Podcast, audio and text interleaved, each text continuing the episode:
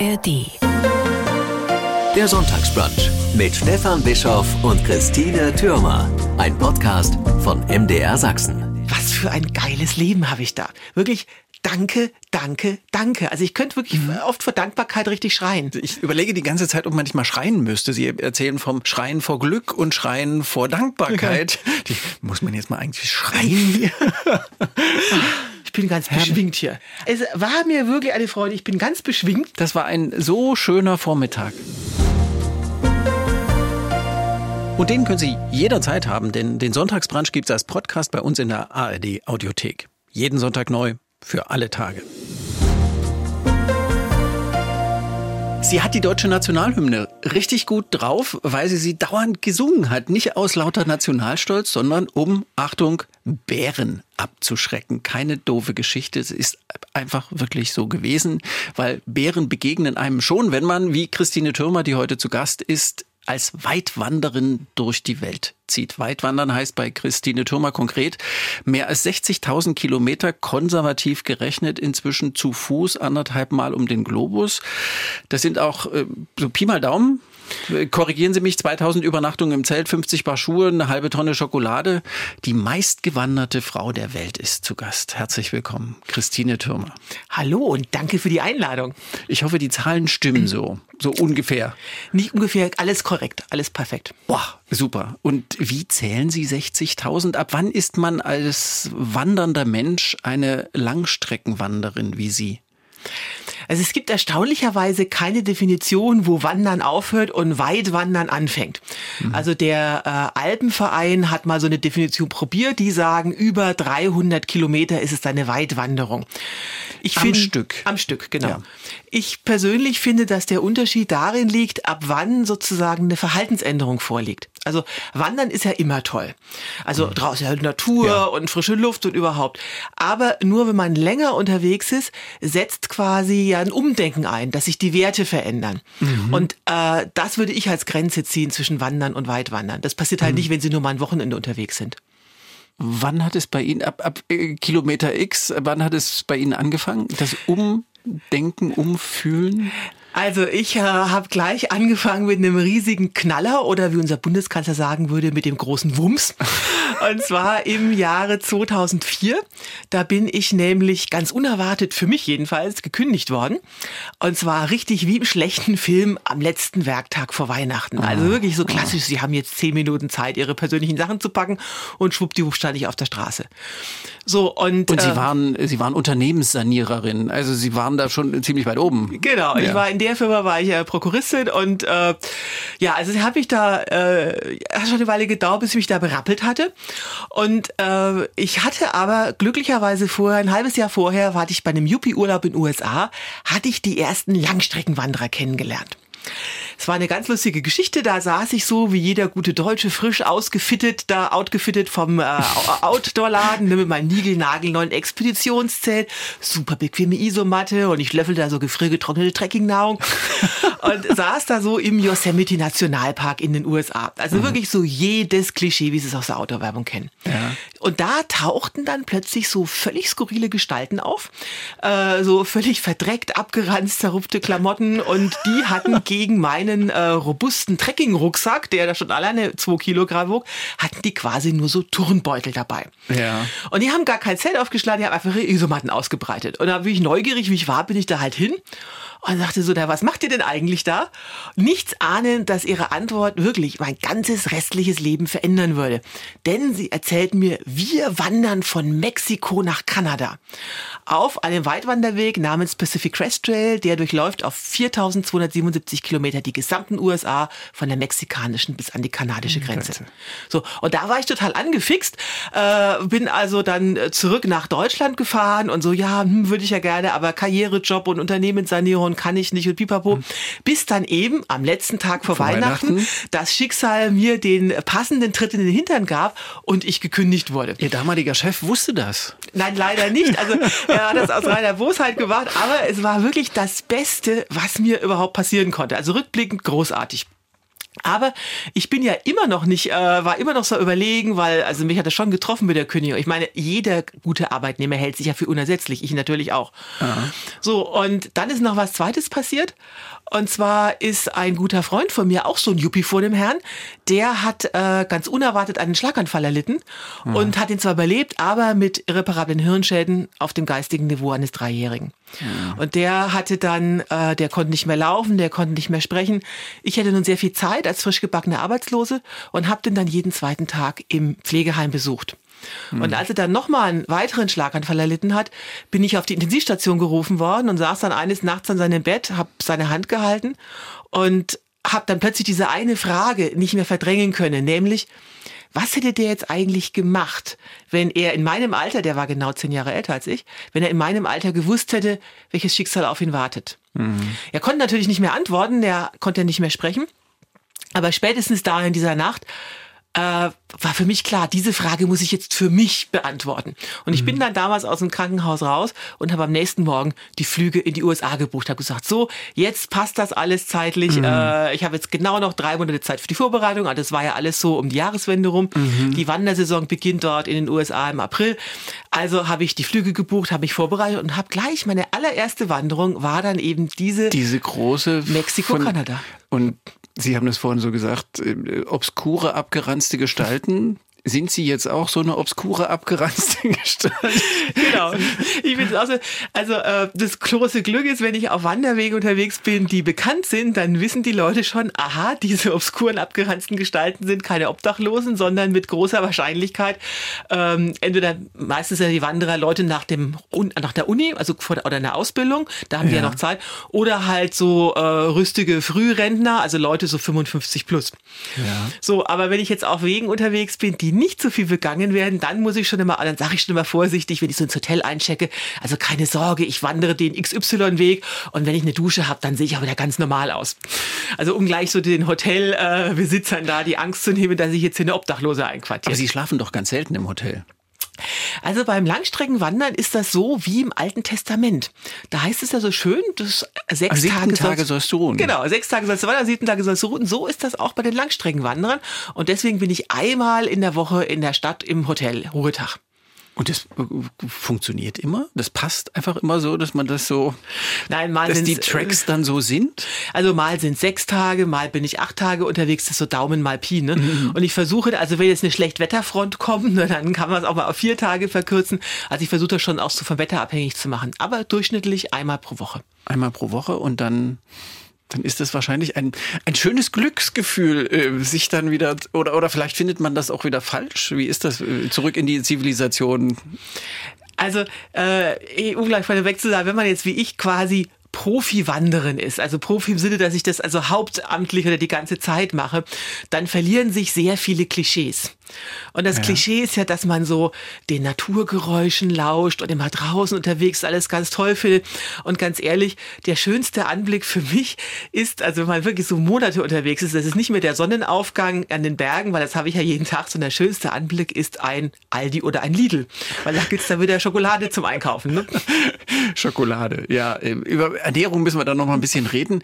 Eben, wie ich, wir waren darauf gekommen, weil ich wissen wollte, wann man eine Weitwanderin ist. Das gibt keine Definition. Im hatten, haben Sie irgendwie nach 300 Kilometern oder nach 500 gespürt, äh, das ist es für mich, das wird es jetzt werden für mein künftiges Leben? Oder wann, wie, warum haben Sie das gespürt? Können Sie sich überhaupt daran erinnern? Na klar. Also ich bin damals, äh, das war April 2004, losgewandert und ich hatte gar nicht so im Sinne da anzukommen. Ich wollte einfach mal wissen, wie ist das, geht das? Und mir war wirklich schon nach den ersten ein, zwei Wochen sonnenklar, das ist es jetzt. Ich war total angefixt. Es war so großartig, obwohl ich also gänzlich untrainiert losgewandert bin. Mhm. Und mir war sehr schnell klar, das ist jetzt nicht die erste äh, Wanderung, es ist zwar die erste Wanderung, aber ganz bestimmt die letzte, die ich mache. Mhm. Also ich habe sofort meine Passion dort gefunden. Und können Sie beschreiben, was das war, was da so zwischen Christine Türmer und dem Wandern hin und her schwang, dass das sofort wie so eine Resonanz funktionierte? Also wir haben ja jetzt nur eine Stunde, ne? Das wird schwierig. also, ich, also ich versuche das jetzt mal ganz, äh, ganz kurz, weil es ist wirklich eine Vielzahl an Faktoren, die da zusammenkommen. Also das erste ist, gerade damals war das dieses unbeschreibliche Gefühl der Freiheit. Also das muss man sich vorstellen, ich kam ja damals aus der Unternehmenssanierung. Das heißt, es sind Betriebe, denen geht sehr, sehr schlecht und als Sanierin ist man dann quasi der Jesus Christ Superstar und muss versuchen, alles zu retten und vor allen Dingen auch immer ein offenes Ohr haben für Mitarbeiter, mhm. für Kunden, für Lieferanten, für die Banken. Das heißt, ich war komplett durchgetaktet. Also mhm. ich habe schon angefangen, auf dem Weg zur Arbeit hatte ich ein Autotelefon und musste da schon die ersten Kundengespräche führen oder Lieferantengespräche. So, und plötzlich beim Wandern fällt alles weg und es gibt nur noch am Tag zwei Termine, nämlich Sonnenaufgang und Sonnenuntergang. und was ich dazwischen mache, ist eigentlich völlig egal. Das kann ich äh, tun und lassen, was ich will. Und im Kalender gibt es sowieso nur noch zwei weitere Termine, nämlich, also im Jahr Jahreskalender, nämlich Beginn der Saison und Ende der Saison. Und was ich dazwischen mache, ob ich jetzt am Tag 30 oder 50 oder 10 Kilometer laufe, ist völlig egal. Das kann ich jeden Tag entscheiden. Und das ist wirklich großartig. Es gibt niemand mehr, der mir Regeln auferlegt. Ich bin ganz für mich alleine verantwortlich. Und das Einzige, was mich noch fremd bestimmt, das ist das Wetter oder die Natur. Also wenn es mhm. regnet oder wenn es schneit oder wenn es blitzt, dann muss ich dann natürlich aufpassen. Aber ansonsten kann ich tun und lassen, was ich will. Woher kommt dieser Freiheitswille? Also den hatte ich schon immer. Ich habe auch meine Chefs damals beim Arbeiten immer, äh, äh, als sie mich bedrohen wollten, ja, du musst jetzt, sie müssen jetzt mal das machen oder das machen, sonst werden sie jetzt hier sofort gekündigt, konnte ich auch schon freudestrahlend sagen, also wissen Sie was, Sie können mich jetzt gerne rausschmeißen, aber dann haben Sie eine Geschäftsführerin weniger, denn ich arbeite hier, weil ich hier arbeiten will und nicht, weil ich hier arbeiten muss. Und das ist das Schlimmste, was Sie dem Arbeitgeber sagen können, weil er hat ja kein Druckmittel. Und das war aber schon immer so, dass ich äh, ja total freiheitsliebend war. Und das war auch der Grund, warum ich auch so hart gearbeitet habe, weil das war für mich finanzielle Freiheit. Mhm. Also sich äh, Geld anzusparen, um dann eben hinterher unabhängig zu sein. Mir nicht von dem Arbeitgeber was diktieren lassen zu müssen, sondern einfach zu sagen, okay, wenn es mir nicht passt, dann gehe ich halt, weil mhm. ich habe ein finanzielles Polster und kann mir dann in Ruhe einen neuen Job suchen oder in Ruhe irgendwie wandern gehen, was ich dann gemacht habe. Waren Sie ein anstrengendes Kind? Ich versuche mir jetzt gerade so die, den Fränkischen, Sie stammen aus Franken, aus dem schönen Franken, äh, Christine Türmer, das, das, offenkundig haben Sie das ja in sich drin. Das ist für Eltern bisweilen kann das anstrengend sein. Ich sehe schon, Sie haben Kinder, ne? Ja. also ich glaube, für meine Eltern war das halt Albtraum. Also äh, meine Eltern sind beide mittlerweile gestorben, aber für die war das sehr, sehr schlimm. Also ich komme aus so einer ähm, richtig klassischen Arbeiterfamilie und äh, ich hatte wirklich äh, herzensgute Eltern, aber die waren so ein bisschen überfordert mit mir, mhm. weil ähm, nun war ich halt immer Klassenbeste mhm. und ähm, habe dazu noch sehr früh angefangen, mich selber durch Nach Nachhilfe zu finanzieren. Das heißt, ich war jetzt auch nicht vom Taschengeld abhängig. Und was haben Sie denn da als Eltern noch für Druckmittel? Also, Kind, du musst jetzt zu Hause deine Hausaufgaben machen, ist ein bisschen doof, wenn du eh das Kind Klassenbeste ja. ist. Ne? Und wenn du nicht mit Taschengeld den Zug drohen kannst, weil das Kind sowieso, also ab Tag ja, äh, ja. zwei Stunden Nachhilfe gibt und sie selber finanziert, ist ein bisschen blöd. Ja. Und äh, sind Sie, haben die, haben Ihre Eltern noch Ihre Entscheidung, wandern zu gehen, miterlebt?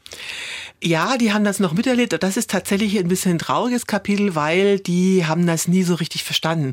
Also meine Eltern sind äh, oder waren so die klassische Nachkriegsgeneration, ja. die halt wirklich Deutschland aufgebaut haben ja. und aus ihrer Perspektive war halt einfach äh, quasi nicht zu arbeiten und wandern zu gehen etwas Verwerfliches. Ja, so was Nichtsnutziges. Was Nichtsnutziges, genau. Ja. Und äh, sie haben das leider nie so richtig äh, würdigen können, weil das ist ja auch nicht rumgammeln, was ich da tue. Das ist tatsächlich ja, auch harte ja. Arbeit. Und äh, glücklicherweise, sie haben also noch mein erstes Buch erlebt. Das ist 2016 erschienen. Und das war ja sofort ein Bestseller. Das hat sich insgesamt sogar über 100.000 Mal ja. verkauft. Ne? Ja. Und das war dann so ein bisschen immer noch, aha, das arme Kind ist jetzt also nicht, äh, sie hatten immer Sorgen, Kind, und wenn du jetzt keinen Job findest, dann musst du als Putzfrau arbeiten. Und ich glaube, das haben sie dann noch äh, mitbekommen, dass das wahrscheinlich nicht der Fall sein wird. Das ist schon wirklich so ein ganz anderer Lebensentwurf. Und das ich kann mir das sehr, sehr gut vorstellen, dass man das in, als Nachkriegsgeneration, wo es ja erstmal ums Überleben ging mhm. und was aufbauen und dass man das ganz schlecht verstehen kann. Ja, doch, kann ich mir, kann ich mir sehr gut vorstellen. Sie, Sie sagen jetzt immer, das ist Ihr Beruf oder jedenfalls fühlt sich das so an. Was schreiben Sie in Formulare, wenn da nach Beruf gefragt wird? Können Sie ja nicht Weitwanderin reinschreiben. Doch, also es war skurril. Ich schreibe da Langstreckenwandern, das war wirklich skurril Ich bin einmal operiert worden, also kam wegen so einer, also so einer Art Blinddarmgeschichte, kam mhm. ich ins Krankenhaus, hab da geschrieben, Langstreckenwanderin. Und dann stehe ich so vor dem OP, der Anästhesist neben mir, so, ja, jetzt probieren wir mal den Tubus und die Anästhesistin, oh, hier steht Langstreckenwanderin. Oh, das ist ja spannend. Welche Schuhe können Sie mir empfehlen, während der Anästhesist so diesen Tubus da probiert? Und ich so, oh, ich, ich dachte, also ich will jetzt aber nicht über Schuhe reden, jetzt komme ich gleich unter das Messer und sie so, ja, aber die Paar Schuhe oder lieber die Marke. Also es war völlig skurril und dann der Anästhesist, jetzt zählen Sie mal rückwärts bis von 10 bis 1 und irgendwann war ich dann weg. Weg, ja. Und ja, also das führt dann schon zu solchen Verwicklungen. Aha. Aber Sie schreiben da wirklich Langstreckenwanderin rein. Ja, tatsächlich, weil das ist äh, so wie Sie jetzt aufstehen und morgens in den Sender fahren, ja. äh, stehe ich halt jeden Morgen auf und wandere pro Tag 30 bis 35 Kilometer. und 1000 äh, Kilometer am Stück mindestens. Ja, also zumindest vor Corona. Im Moment ist das sehr schwierig geworden. Also jetzt wird's ja wieder einfacher. Aber ich bin ja auch in den Corona-Zeiten durchgewandert. Und mhm. da musste man halt immer genau das Land finden, was gerade offen hatte. Offen war, ja. Genau, Wo man so, über die Grenze kam. Genau, weil ich, äh, ich bin dann normalerweise wandere ich im Frühjahr an Punkt A los und komme im Herbst an Punkt B raus. Und das ging jetzt halt die letzten zwei, drei Jahre nicht mehr, durch Corona bedingt. Das heißt, da bin ich halt immer so weit gewandert, bis irgendwie eine Grenze wieder zumachte. Dann ich ab in den Flieger und halt dahin, wo ich gerade wieder wandern durfte. Das war dann sehr unterbrochen. Dann waren auch schon mal so 500 oder 600 Kilometer Wanderungen dabei. Was für eine Unterforderung für Christine und, äh, um das jetzt nochmal abzuschließen, wenn Sie jetzt hier sind, so wie heute wir uns hier im Studio treffen können, das ist dann Urlaub, wenn, genau. das, wenn das andere ihr Beruf ist. Also ich bin jetzt quasi auf Arbeitsurlaub. Ähm, also es ist ein bisschen skurril, weil eigentlich ist es alles Urlaub und alles Arbeit. Also ähm, mein Leben sieht im Moment oder seit einigen Jahren so aus, dass ich die Hälfte des Jahres, sechs bis acht Monate, bin ich unterwegs. In der mhm. Regel von Frühjahr bis Herbst. Und die restliche Zeit, vier bis sechs Monate, bin ich in Deutschland. Mhm. Und da mache ich drei Sachen. Ich plane also die nächsten Touren. Das ist meistens relativ aufwendig. Ich äh, äh, schreibe an meinen Büchern und ich halte Vorträge. Ja. Und das fühlt sich dann, was fühlt sich für Sie für wie Arbeit an? Also das Schlimme ist, dass mir beides total Spaß macht. Also so, aber das ist doch wunderbar. Wieso schlimm? Ich habe ja vorhin gedacht, als Sie von Ihrem früheren Leben äh, und dieser offenkundig ja leichten Entscheidung, dieses Leben hinter sich zu lassen, äh, gedacht, die muss ich doch vorher immer wie im falschen Leben vorgekommen sein. Wenn das, wenn das so leicht war, dann zu sagen, okay, ich kann auf alles verzichten. Ich ziehe mit äh, einem Rucksäckchen los und habe überhaupt gar kein Problem damit, eben nichts mehr zu haben als dieses Rucksäckchen. Also jetzt muss ich mal erstmal vorneweg sagen, ich bin keine Aussteigerin. Ich bin eine Aha. Umsteigerin. Das ist ja. mir sehr, sehr wichtig, weil mein Job vorher, der hat mir wirklich wahnsinnig viel Spaß gemacht. Ja. Das war eine tolle Zeit. Ich möchte die nie missen. Ja. Und vor allen Dingen war es eine sehr erfolgreiche Zeit, nicht nur für mich, sondern auch für die Firmen, die ich saniert habe, weil die gibt's ja allesamt heute noch. Wow. Und das war. Kurzer Zwischenapplaus für Christine Thürmer.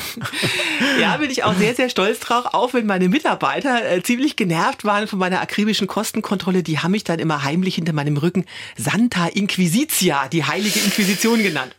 Ja, als, so. als Saniererin macht man sich nicht nur Freunde, das ist ganz logisch. Ja, aber das war wirklich eine total tolle Zeit, also eben weil es immer gut funktioniert hat und weil es mir auch wirklich Spaß gemacht hat. In der Sanierung haben sie sehr viel mehr Freiräume, als wenn sie jetzt eine Firma ganz normal leiten, weil es ist eh schon fast alles zu spät. Das heißt, der Eigentümer sagte einfach, mach einfach mal, es kann eh nichts mehr schiefgehen. Ja. Und diese Freiräume habe ich total genossen. Also es war ja. eine wahnsinnig tolle Zeit ja. und die mir halt auch die finanzielle Möglichkeit geschaffen hat, dann anschließend wandern zu gehen. Und das mit dem Wandern gehen war im Prinzip auch so von dem Business-Gedanken äh, geprägt. Das muss man mal einfach erklären. Also äh, zum Teil, also äh, zum äh, Berufsbild des Sanierers gehört ja auch, dass ich Businesspläne mache für die Firmen, die ich ja. da bearbeite. Ne? Das heißt, ich sitze da, saß dann eines Tages in meinem Büro und kaute da schon seit zwei Wochen an dem Businessplan rum. Da überlegen sie, wo ist die Firma in einem Jahr, wo ist in fünf Jahren, wo ist in zehn Jahren. Mhm. Und sie planen dann, welche Ressourcen, welche Kapazitäten, welche finanziellen Mittel brauche ich, um die Firma dahin zu kriegen. Und dann saß ich da, guckte so auf den Firmenparkplatz aus dem Fenster und dachte mir, ist das beknackt. Du sitzt jetzt hier und für eine Firma, wo du eigentlich nur zwei, drei Jahre arbeitest, verwendest du Wochen und Monate für diesen Businessplan, aber für dein eigenes Leben, was ja dein, wirklich dein einziges Leben ist, da machst du dir aber keine Gedanken. Du lebst da einfach voneinander hin und irgendwas wird schon kommen. Das ist ja total schizophren. Und dann habe ich wirklich überlegt, okay, wo möchte ich denn sein in fünf Jahren oder in zehn Jahren? Und was ist die wichtigste Ressource? Und ähm, im Rückblick auf diesen äh, Freud, der verstorben ist mit Ja. ähm, im jungen Alter von 46 Jahren, ist mir dann plötzlich klar geworden, ja, die wichtigste Ressource im menschlichen Leben, das ist nicht Geld. Die wichtigste Ressource, das ist Lebenszeit. Denn anders als Geld kann man Lebenszeit weder planen noch vermehren. Also mir kann morgen Blumentopf auf den Kopf fallen und ich kann tot sein. Und ähm, deswegen wurde mir klar, okay, diese sehr, sehr knappe Ressource, die muss ich wirklich ganz wertvoll behandeln und möglichst viel draus machen. Und daraus folgte dann, okay, das mit der Karriere, da weiß ich ja jetzt, wie es geht. Das habe ich jetzt zehn Jahre lang gemacht. Das ist super, da war ich erfolgreich. Aber das Leben ist kurz. Was möchte ich denn noch machen? Ja, und nachdem ich diese Langstreckenwanderer da getroffen hatte und dann auch schon von der ersten Wanderung angefixt war, habe ich beschlossen, ja, das mache ich jetzt halt als nächstes. Und so ging es dann halt weiter. Ich habe dann angefangen zu wandern, habe äh, einige Jahre wirklich nur gewandert und dann kam der erste Verlag, möchtest du denn nicht ein Buch schreiben?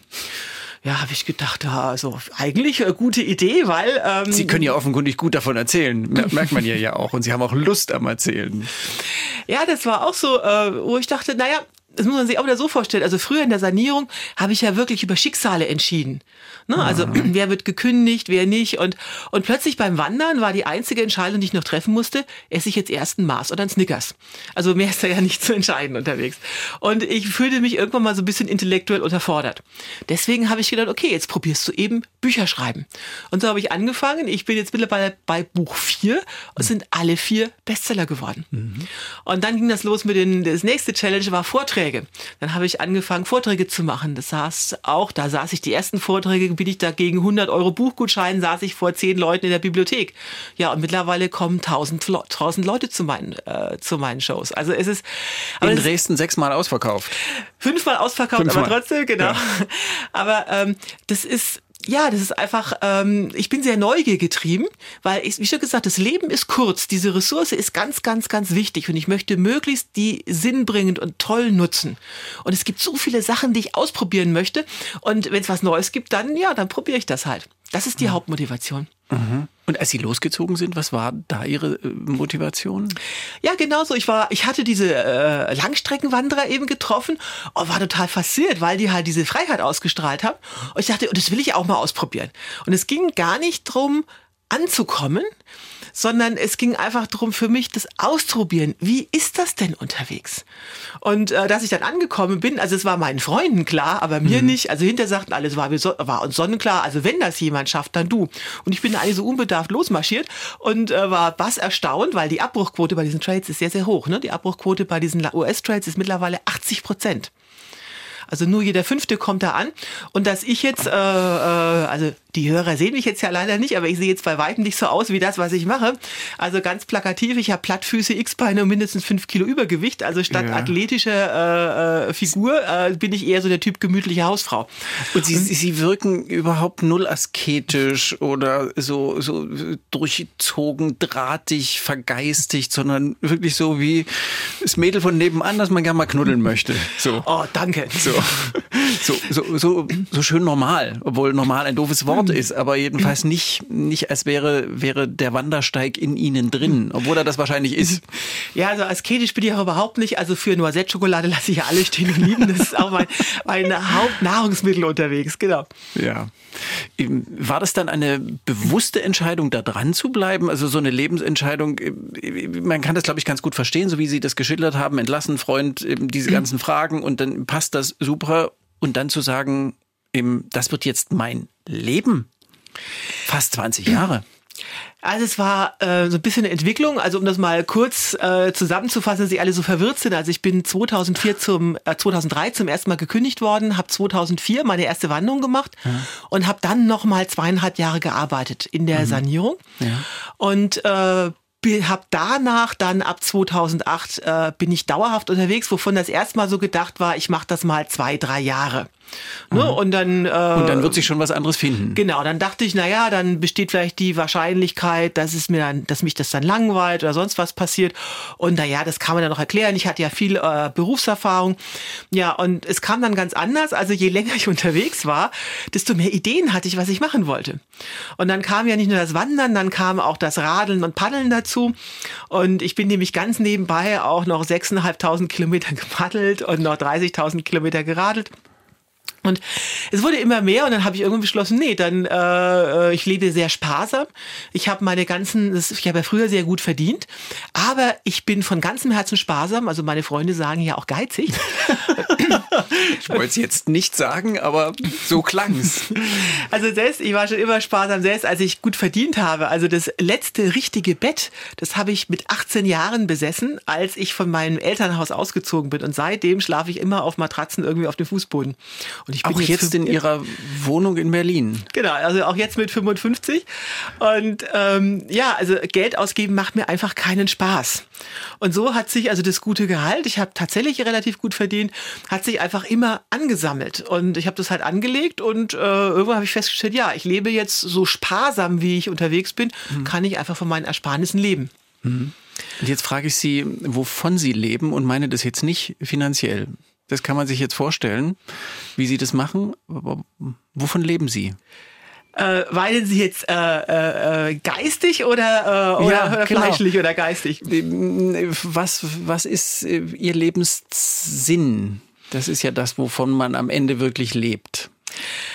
Also, wenn ich jetzt sage, Spaß machen, dann meine ich das nicht in diesem Spaß haben, dann meine ich das nicht in diesem modernen Sinne, wo alles so lustig hey, und spaßig, hey, ja, genau, genau. Party all the time. Genau, das ist es nicht, weil also Wandern ist definitiv nicht Party all the time. äh, aber was ich damit meine, ist, dass ich ähm, mir zum Ziel gesetzt habe, mir wirklich einfach meine Träume zu erfüllen und, äh, und dabei auch kein schlechtes Gewissen zu haben. Mhm. Also da bin ich sehr hedonistischer, weil ich sage halt, okay, ähm, ich gehe seit vielen Jahren wandern, aber ich mache das von meinen eigenen Ersparnissen. Also es ist, ich gebe dabei mein Geld aus und solange ich ja. dabei niemanden auf der Tasche liege, kann ich tun, was auch immer ich Lust habe zu tun. Und Sie führen, so wie Sie das beschreiben, ja ein ausgesprochen ressourcenschonendes Leben. Das ist also, das ist also anders, als wenn man hier tagtäglich irgendwie mit dem Auto durch die Gegend gerückt. Ja, ich sage das deswegen dazu, weil halt sehr viele Menschen, die unterwegs sind, da gibt es also zwei Extreme. Im Moment ist total angesagt, äh, ohne Geld um die Welt. Mhm. Das finde ich persönlich total daneben, dass man also gerade, das sind meistens dann junge Menschen, die halt da äh, per Anhalter oder durch die Gegend fahren und sich dann halt von den Einheimischen irgendwie verköstigen oder beherbergen lassen. Menschen aus wohlsituierten Verhältnissen, die sich das gut leisten könnten. Genau, und das mhm. finde ich äh, also auch moralisch oder ethisch also total daneben. Mhm. Also wenn man quasi äh, dann mhm. so nach dem Motto, ja, die sind ja also gastfreundlich und das ist doch super. Aber nee, also das gerade die haben ja die Möglichkeit, sich selber zu finanzieren. Also das ist das eine Extrem. Und was ich, was ich wirklich schlimm finde. Und das andere Extrem sind halt Menschen, die äh, nicht einfach sagen können, ich gehe jetzt wandern oder ich bin jetzt unterwegs, weil es mir Spaß macht, sondern da muss irgendwie immer so ein Good Cause dabei sein. Also das heißt, sie sammeln dann Geld für rumänische Tierheime oder Kinderkrebshilfe mhm. oder oder wovon das ja alles gute Anliegen sind. Mhm. Aber es erschließt sich mir jetzt nicht, warum jetzt jemand Geld spenden sollte für die rumänische Tierheime, weil ich jetzt durch die Gegend laufe. Das macht einfach keinen Sinn. Also wenn, dann mhm. sollen die doch spenden, weil sie das Anliegen gut finden und ich laufe, weil ich Lust dazu habe und nicht wegen mhm. irgendeiner sonst wie Idee. Mhm. Und Sie laufen ja ungesponsert. Also genau. Sie sitzen jetzt auch hier ohne irgendwie den Aufdruck von Verlag XY oder Ausrüster XY auf der Brust. Das ist der angenehme Nebeneffekt, dass ich halt früher gut verdient und alles angelegt habe. Äh, ich für mich lehne Sponsoring komplett ab äh, weil ich halt, äh, das sind wir wieder bei der Freiheit, weil ich einfach total freiheitsliebend bin. Mhm. Also äh, Sponsoren wollen zwei Sachen von einem. Die wollen tolle Fotos und man muss natürlich in fotogene Gegenden fahren. Mhm. So, meine Fotoausrüstung beschränkt sich auf meine Handyknipse mhm. und das war's auch schon. Das ist das Einzige, was ich, äh, wo ich fotografiere. Und das Zweite ist, ich möchte halt, ich fahre auch gerne in so Gegenden wie die ungarische Tiefebene. Das zahlt ihnen kein Sponsor, weil das einfach äh, eine unsexy Destination ist. Und, äh, und ich will halt einfach da lang fahren. Und wenn ich jetzt Lust habe, durch, äh, was weiß ich, durch Schlesien, Polen oder sonst wie zu wandern, dann mache ich das halt. Auch wenn das jetzt keine angesagte Gegend ist. Und diese Unabhängigkeit ist mir viel, viel, viel wichtiger, als jetzt irgendwie Geld von einem Sponsor zu kriegen. Zumal halt ganz ehrlich, das meiste Zeug, was mir die Sponsoren da andrehen wollen, da will ich nicht tot mit über den Zaun hängen. Ne? Das ist doch aber bestimmt äh, tolle Ausrüstung. Outdoor-Ausrüstung vom Feinsten. Ja, aber das ist ja genau wieder ein Punkt. Ähm, meine Botschaft ist eigentlich, nicht eigentlich, also meine Botschaft ist, Wandern ist die demokratischste Outdoor-Sportart überhaupt. Was meine ich mit demokratisch? Je, wirklich jeder kann wandern, der einen Schritt von anderen setzen kann. Ne? Egal ob dick oder dünn, jung oder alt oder arm oder reich. Und dazu braucht es ja eben keine ausgeklügelte, teure Ausrüstung. Also Braucht mal, es nicht? Nein, also auch mal ein schönes Beispiel. Also die, die, die Autowerbung will einem ja mal klar machen, dass man ohne teure atmungsaktive Membranen und irgendwelche äh, teuren Markenklamotten ja schon beim ersten Nieselregen eingeht. Ne? Und äh, ich wandere seit 60.000 Kilometern mit einer Regenjacke für 7,99 Euro vom Discounter und statt einer Regenhose habe ich einen aufgeschnittenen Müllsack für 50 Cent. Und äh, oder Geht auch. Jetzt total. Das ist, äh, wenn es regnet, werden sie nass, egal wie teuer ihre Klamotten sind. Also auch bei Dauerregen hält keine noch so teure, angeblich atmungsaktive Membran durch oder in der Autowerbung, dann sehen Sie immer diese äh, Menschen, die dann dehydrierte Astronautennahrung löffeln und ausgeklügelte Proteinriegel zu sich mhm. nehmen, ne? Weil sonst weil man ja wenig Gepäck mitschleppen kann. Genau, weil sonst verhungert man ja und geht dann Mangelerscheinungen ein und ich lebe wirklich seit 60.000 Kilometern von Spaghetti mit Tütensoße und ich sehe jetzt wirklich nicht aus, als ob ich Mangelerscheinungen hätte. Ne? Nö, Sie sehen sehr fit und gesund aus. so und, äh, und ja, deswegen äh, dieses Zeug ist einfach so überzüchtet. Und das Schlimme ist ja, dass Menschen, die wandern, die glauben ja, ja, sie brechen aus aus dem Hamsterrad und machen was ganz Spezielles. Und viele fallen dann halt doch wieder auf diese Marketingmaschinerie rein. Weil Aha. sie glauben dann, ja, und ich brauche dann die XY-Jacke und ich muss jetzt in die ZX-Destination fahren und nur dann bin ich richtig Auto unterwegs. Und das ist alles Quatsch. Also die einfachsten, die einfachste Ausrüstung reicht schon und es ist völlig egal, ob ich jetzt im Himalaya rumtrecke oder durch die Mark Brandenburg laufe. Das, äh, das große Glück beim Wandern können Sie überall finden. Dann ist die Botschaft einfach, mach's einfach. Ja, genau. Lauf einfach los und es ist äh, und es ist auch völlig egal. Also Landschaft zum Beispiel ist unterwegs letztendlich nur Kulisse. Also ich finde es schlimm, dass halt äh, äh, es ist äh, Outdoor soll ja sowas Befreiendes sein und trotzdem gibt's ja in dieser Outdoor-Szene so eine Hierarchie. Ne? Also wer was wirklich auf sich hält, der fährt zum Wandern in die Wildnisse Nordamerikas oder am besten noch Kanada oder Patagonien. Ne? Mhm. Wenn es dafür jetzt nicht ganz reicht, dann muss es aber Skandinavien sein und wenn wenn das Budget ganz klein ist, dann nach Schottland, weil das ist Skandinavien für Arme. So, und ansonsten ist eigentlich äh, alles, alles doof. So, und äh, ich finde halt äh, zum Beispiel Osteuropa, äh, finde ich großartig. Da ja. gehe ich viel, viel lieber hin. Also ich meine, sag mal, warum soll ich nach Norwegen, wo die ganze Zeit schlechtes Wetter ist und die Schokolade, äh, Schoko, der, äh, die billigste Schokolade fünf Euro kostet, wenn ich in äh, äh, Rumänien oder Polen äh, für, für dasselbe Geld leben kann wie ein Fürst. Ja, ja. Und Sie kaufen da zwischendurch auch ein. Deshalb macht der norwegische Schokoladenpreis was aus. Total. Also ich muss ja zwangsweise einkaufen, weil ich bin ja Monate unterwegs. Also normalerweise mache ich ja, ja. nichts unter 1000 Kilometer. Das heißt, ich kann zwar am Anfang noch irgendwas aus dem deutschen Discounter mitnehmen, aber unterwegs muss ich ja dann was nachkaufen. Allein schon aus dem Grund kann ich keine dehydrierte Astronautennahrung essen, weil die kriege ich unterwegs schlichtweg nicht zum Einkaufen. Mhm. Also meine Einkaufsmöglichkeiten äh, äh, auf den Wanderwegen, das ist ja im besten Fall, dass ich irgendeinen normalen Supermarkt antreffe. So, das ist super. Aber ich muss oft auch einfach in, an Tankstellen mich verpflegen oder halt so Tante-Emma-Läden. Und in keiner der drei Fälle gibt's dehydrierte Astronautennahrung. Das gibt's einfach nicht. Also das äh, im Best Case kriege ich mhm. da Spaghetti mit Tütensoße und das esse ich dann halt die ganze Zeit. Und Schokolade gibt's ja glücklicherweise überall. Ne? Schokolade gibt's überall. Das, diese Erfindung haben die Südamerikaner Amerikaner uns Gott sei Dank vor vielen, vielen hundert Jahren mitge mitgegeben. Das ist wunderbar. Diese, diese ganze Logistik, wie machen Sie das, dass Sie dann auch wirklich einkaufen können, wenn sie einkaufen müssen. Sie müssen ja, wenn sie so lang laufen, mit ganz wenig Gepäck unterwegs sein. Das, man kann dann nicht immer 20 Kilo mit sich rumschleppen, sonst ist der Rücken kaputt. Irgendwann, wie, wie organisieren Sie das? Also da kommt wieder die ehemalige Geschäftsfrau in mir durch. Und zwar war ich auch schon damals also richtig äh, für äh, Spezialist für Logistikkonzepte und das habe ich aufs Wandern übertragen. Das für ah. mich äh, dauert die Planung einer Wanderung ein Drittel der Zeit, die die Wanderung dann selber dauert. Also bin ich jetzt sechs Monate unterwegs, sitze ich zwei Monate an der Planung.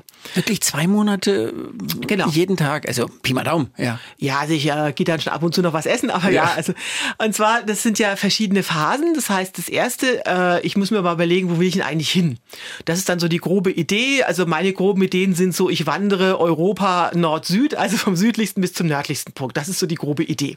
Mhm. Dann gucke ich mir auf der Karte an, welche Wanderwege sind das und stückle mir meine Route ganz genau zusammen. Das ist sehr wichtig, weil ich muss wissen, wie lange das geht, um das also in, in das Jahr einplanen zu können. Ne?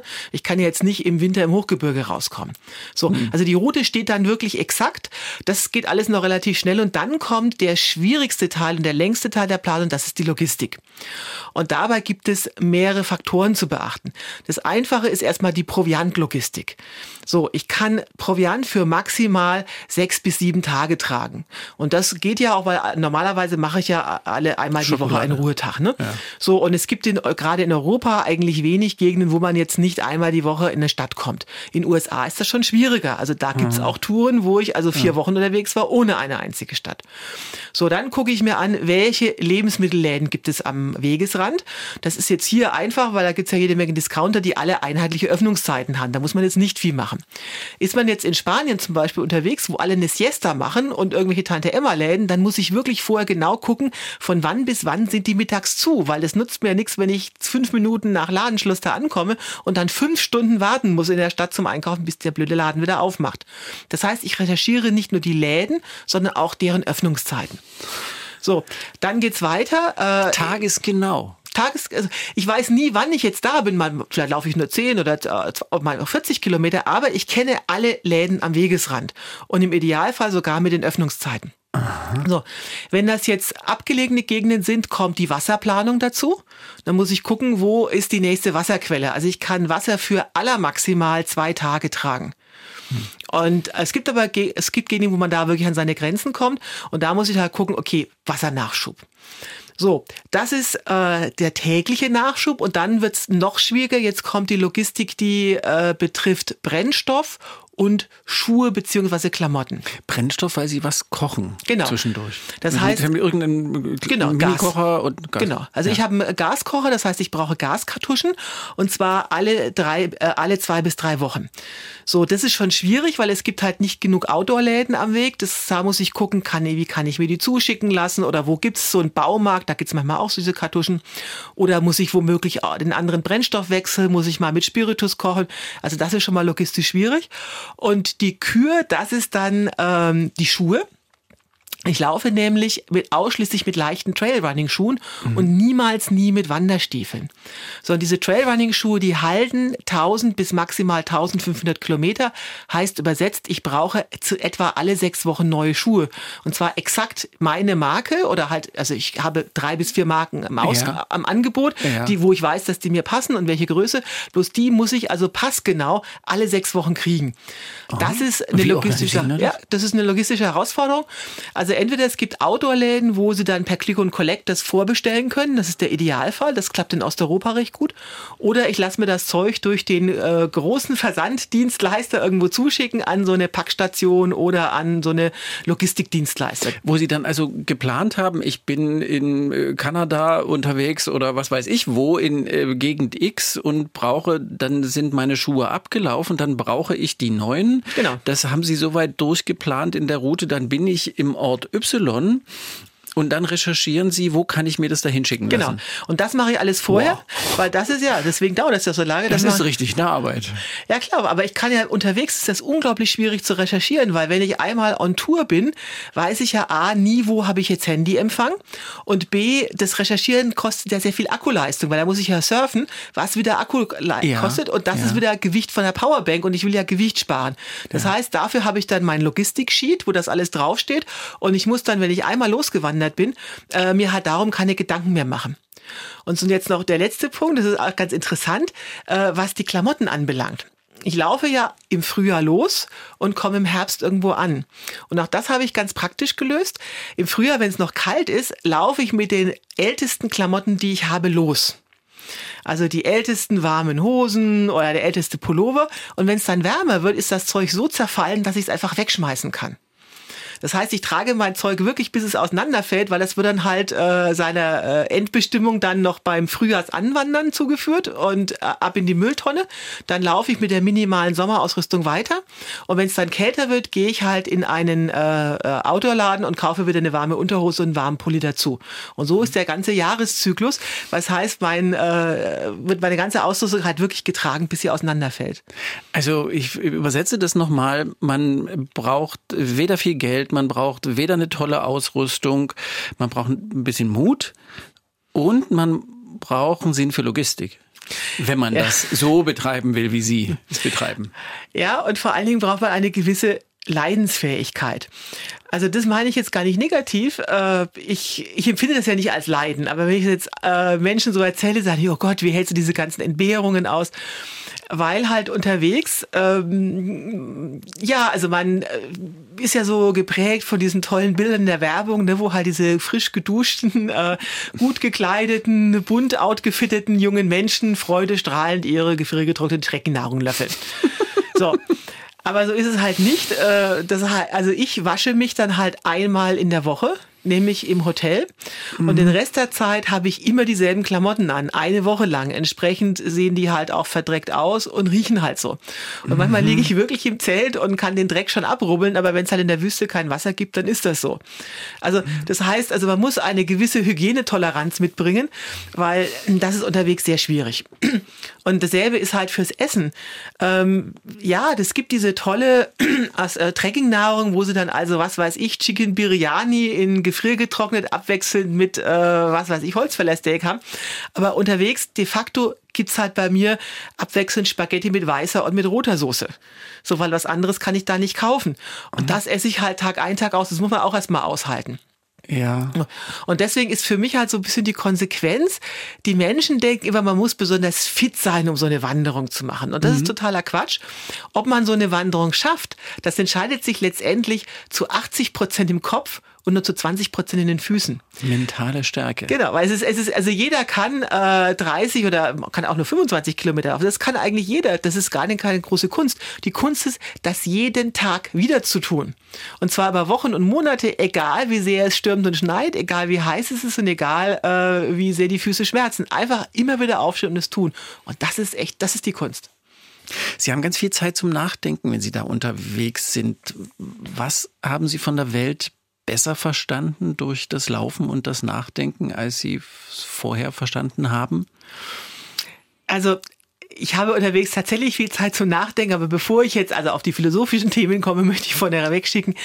Die Gedanken, also 90 Prozent der Gedanken eines Langstreckenwanderers drehen sich um ein ganz profanes Thema, nämlich ums Essen.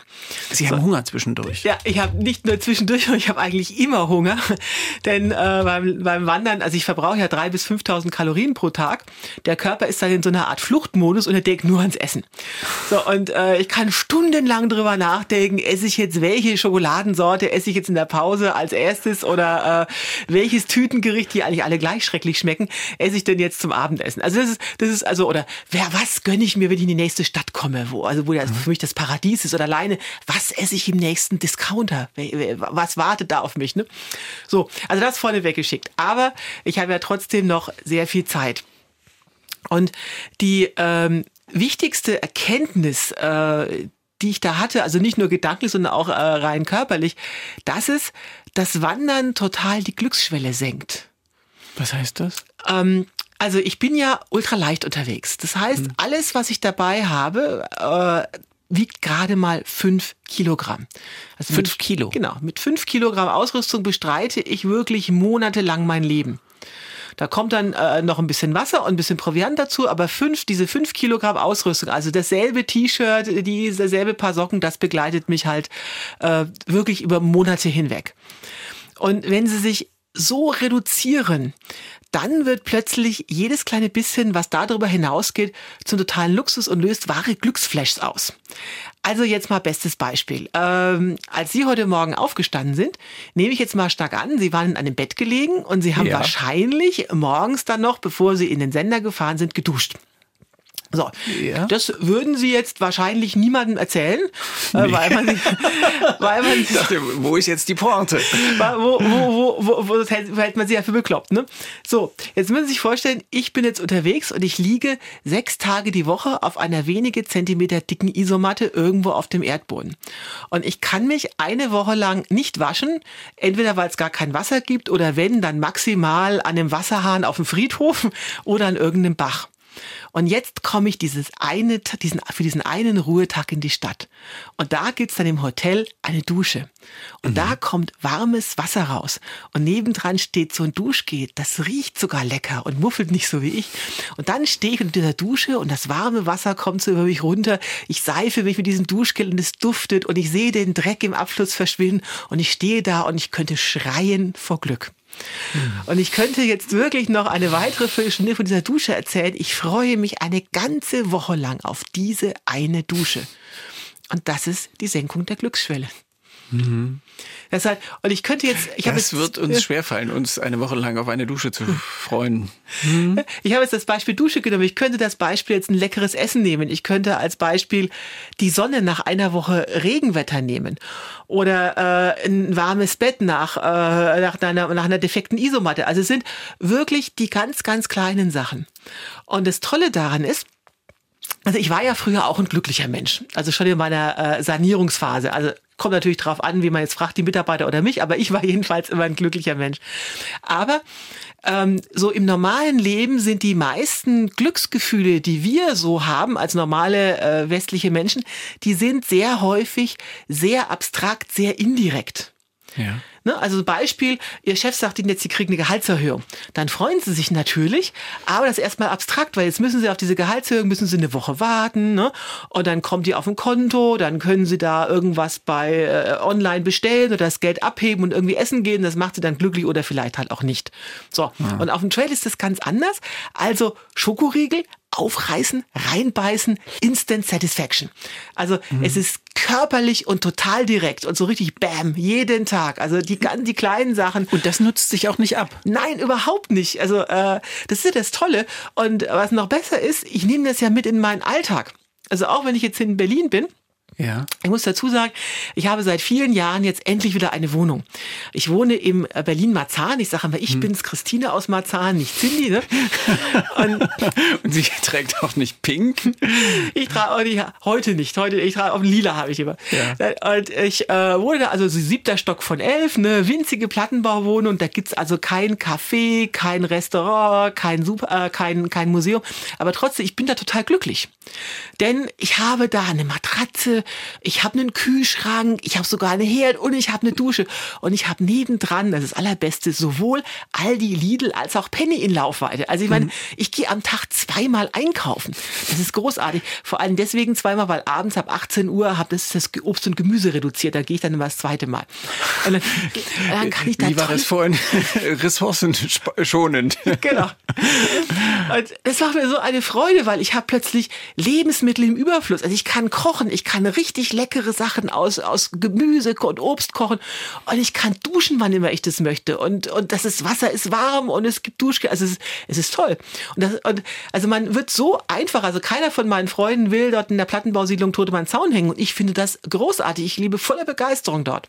Mhm. Und das heißt, ich nehme dieses, diese Senkung der Glücksschwelle auch total in mein normales, in mein, äh, äh, sag ich mal, Urlaubsleben, also während der Ruhepause im, in, der, in dem ja. Winterhalbjahr mit. Ne? Während Sie dann die äh, Logistik organisieren. Genau. Ja.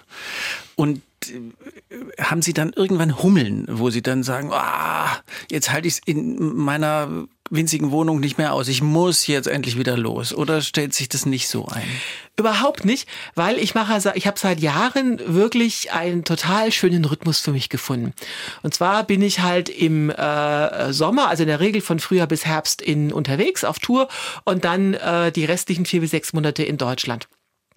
Und da ich weiß ja an jeder Phase, dass jetzt gleich wieder die nächste kommt. Also ich weiß ja jetzt schon, was ich jetzt im Sommer wieder machen werde. Das heißt, ich bin nie traurig, wenn eine Wanderung endet und ich bin auch nie traurig, wenn jetzt sozusagen meine Heimurlaubsphase endet, weil ich mhm. weiß, es ist immer nur eine Phase und dann geht's dann geht's weiter. Das ist total großartig.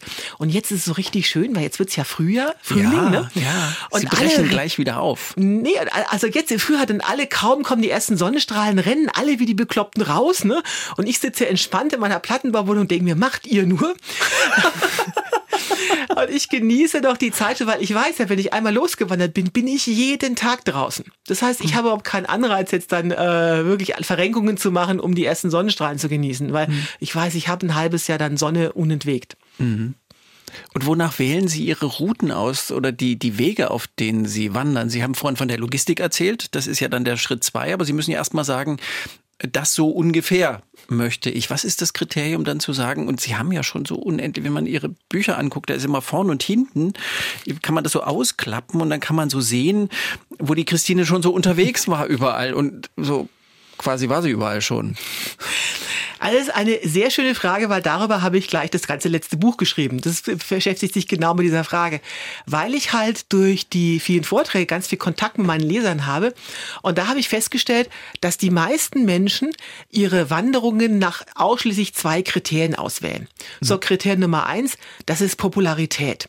Also, weil jetzt H.P. Kerkeling und oder Tante Erna einen Pilgerweg gegangen ist, muss das ja toll sein. Das heißt, alle gehen pilgern äh, nach Spanien, nach San Santiago de Compostela. Mhm. So, also Popularität ist das wichtigste Auswahlkriterium. Das, was aber dazu führt, dass die schon eh schon überlaufenden Wege noch überlaufener werden. Mhm. So, und das zweite Kriterium, das ist so eine diffuse, ja, wegen der Landschaft. So, und Landschaft ist hierzulande, tolle Landschaft ist entweder sowas wie Skandinavien, so die weite Fjelllandschaft, was dazu führt, dass, äh, dass auf dem schwedischen Kungsleden sie also nicht mehr in Ruhe irgendwo pinkeln gehen können, weil also so viele Heer Heerscharen an Leuten da unterwegs sind. Und äh, die zweite tolle Art von Landschaft ist halt Alpen. Deswegen sind Alpenüberquerungen total in, ja. was dann halt auch zu so einer Wanderautobahn führt. So, jetzt sind diese beiden Kriterien ja schon äh, ja wichtig. Ich habe die auch bei mir in der äh, Entscheidungsfindung, weil zum Beispiel für populäre Routen gibt's ja ganz viel Informationsmaterial. Das mhm. erleichtert die Sache. Das macht die Logistik leichter. Genau. Aber es gibt noch ganz viele weitere total unterschätzte Kriterien. Also das am meisten unterschätzte Kriterium ist, das kommt jetzt natürlich von mir, sparsam wie ich bin, das ist das Preisniveau eines Landes. Mhm. Also die Leute führen sich nicht vor Augen, die sehen halt die tollen Bilder, alle gehen jetzt nach Skandinavien, das ist doch super, da muss ich jetzt auch hin.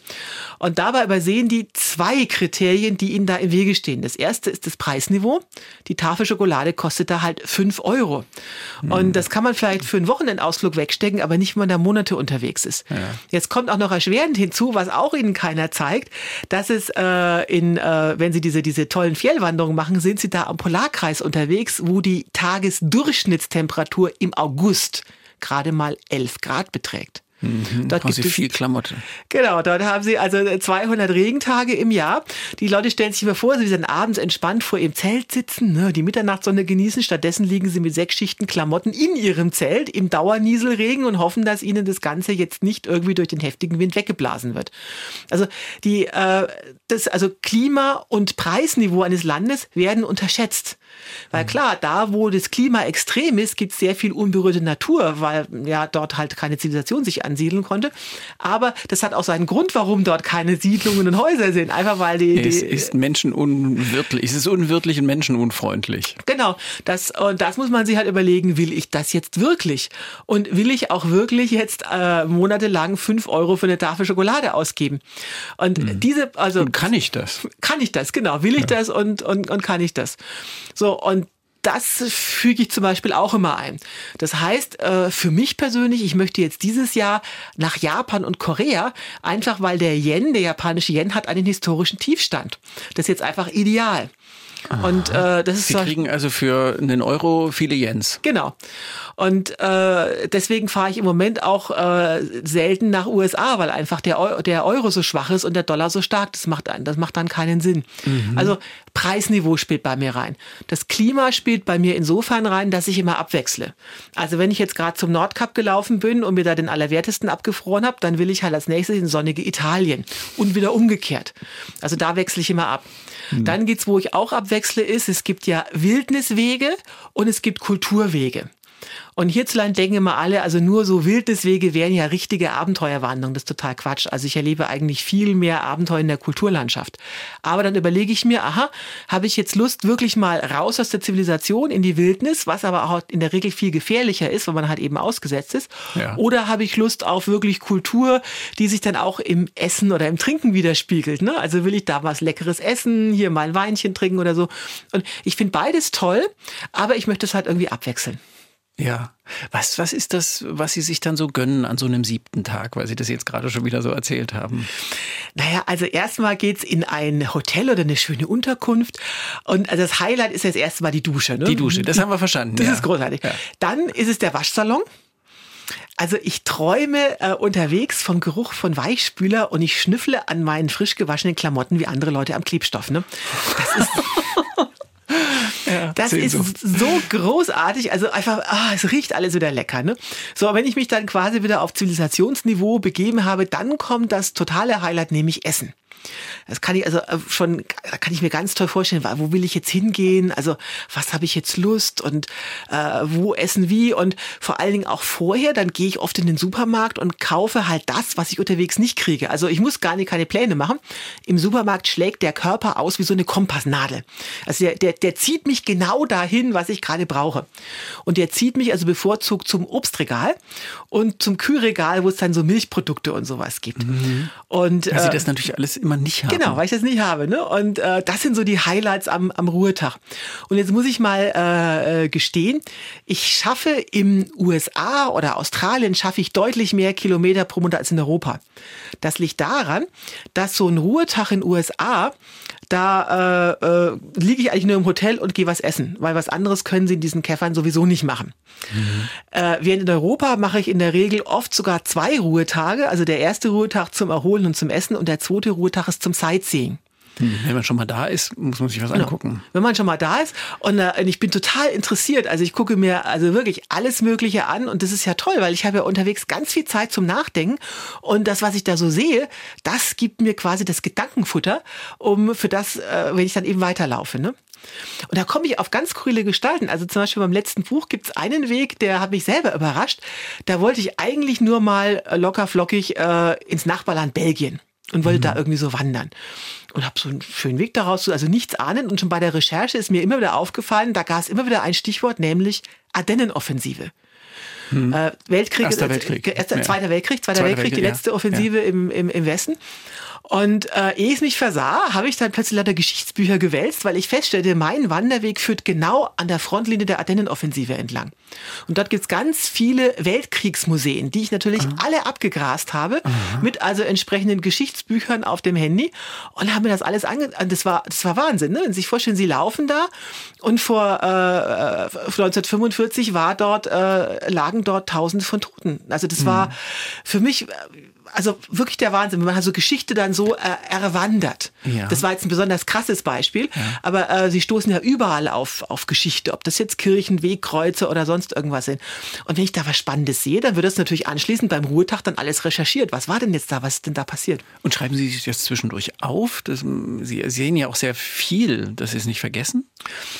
Ja, da ich führe eine Art öffentliches digitales Tagebuch, also zu gut Deutsch, ich poste auf den sozialen Ja, Medien. Sie sind da sehr aktiv. Auch äh, Sie brauchen also auch immer Strom dann zwischendurch. Ja, aber das mache ich wirklich, also ich wundere mich immer selber, äh, aber es kommt aus meiner Geschäftsführerzeit, also mit preußischer Disziplin poste ich wirklich seit Jahren jeden Morgen früh um sechs von meiner Wanderung. Also wirklich jeden Tag, seit der Ja. gibt's hunderte von Posts. Und das ist, ähm, also A, ist es halt toll, ähm, äh, mit den Fans zu kommunizieren, weil ich bin ja immer alleine unterwegs. Und vor allen Dingen sind diese äh, Einträge dann rückblickend für mich quasi wie ein Tagebuch. Da kann ich immer nachvollziehen, wo war ich gerade, was habe ich gemacht. Dann poste ich die entsprechenden Bilder dazu. Und äh, so kann ich mich dann immer erinnern, was da war. Und äh, nochmal auf das ganz banal Praktische. Sie brauchen ja dann, selbst wenn Sie in der Wildnis unterwegs sind, Strom für ein Handy. Äh, Sie haben ja jetzt wahrscheinlich kein Solarpanel auf dem Rucksack, weil das wiegt wieder ein Kilo, oder? Also es ist schon mal gut aufgepasst. Das ist, äh, Solarpanel habe ich also nicht, weil es so schwer ist. Also ein Solarpanel würde in etwa so viel wiegen wie eine äh, dicke Powerbank. Das Problem ist bloß, dass ein Solarpanel funktioniert nur dann gut, wenn es optimal zur Sonne ausgerichtet ist. Und das ist also definitiv auf einem Rucksack nicht der Fall. Also einfach, weil ich da auch viel, zu viel im Wald unterwegs bin. Das heißt, ich habe immer eine Powerbank dabei. Und äh, diese Powerbank hält bei, äh, sag ich mal, wenig Nutzung auch eine Woche durch, bis ich da wieder Ruhetag habe. Ansonsten gibt's in Europa einen ganz heißen Tipp zum Aufladen von Handy und Powerbank. Und äh, jetzt hoffe ich, dass keine Pfarrer zuhören. Äh, das Eine Kirche? ja, genau, das sind Kirchen. Äh, weil da gibt's immer eine Steckdose, weil irgendwie muss, muss man auch den Staubsauger da anschließen für die Kirchenreinigung und die Orgel, die wird ja immer elektrisch betrieben. So, und eine Kirche hat auch einen weiteren Vorteil. Was befindet sich in der Regel nebendran? nämlich ein Friedhof. Und was gibt's auf dem Friedhof? Wasser. Genau, Wasser. Zum Gießen. Für Gießen, genau. Ja. Und äh, so steuere, steuere ich immer vorzugsweise für die Mittagspause eine Kirche an. Und ich muss jetzt aber, bevor man mich jetzt hier verdächtigt oder beschimpft, ich hinterlasse immer einen ordentlichen Obolus im Opferstock. Ne? Also hier wird nicht Strom geklaut. Das wird also überkompensiert dann. Ne? So, das ist jetzt aber jetzt die gute Brücke. Sie sind jetzt im, in eine Viertelstunde ausgewichen meiner, meiner Frage. Wir waren jetzt, wir haben ganz viele interessante, ähm, praktische Fragen beantwortet. Mich interessierte ja das eher, ja, sagen wir es auch, spirituelle, eben geistige. Was erfahren Sie, wenn Sie so unterwegs sind und nachdenken über uns, über unser Zusammenleben, über die Welt? Also als ich so losgewandert bin, ähm, war ich ja, äh, war ich Atheist, muss man ganz, muss man ganz klar sagen. Und durch das Wandern habe ich wirklich wieder zum Glauben gefunden.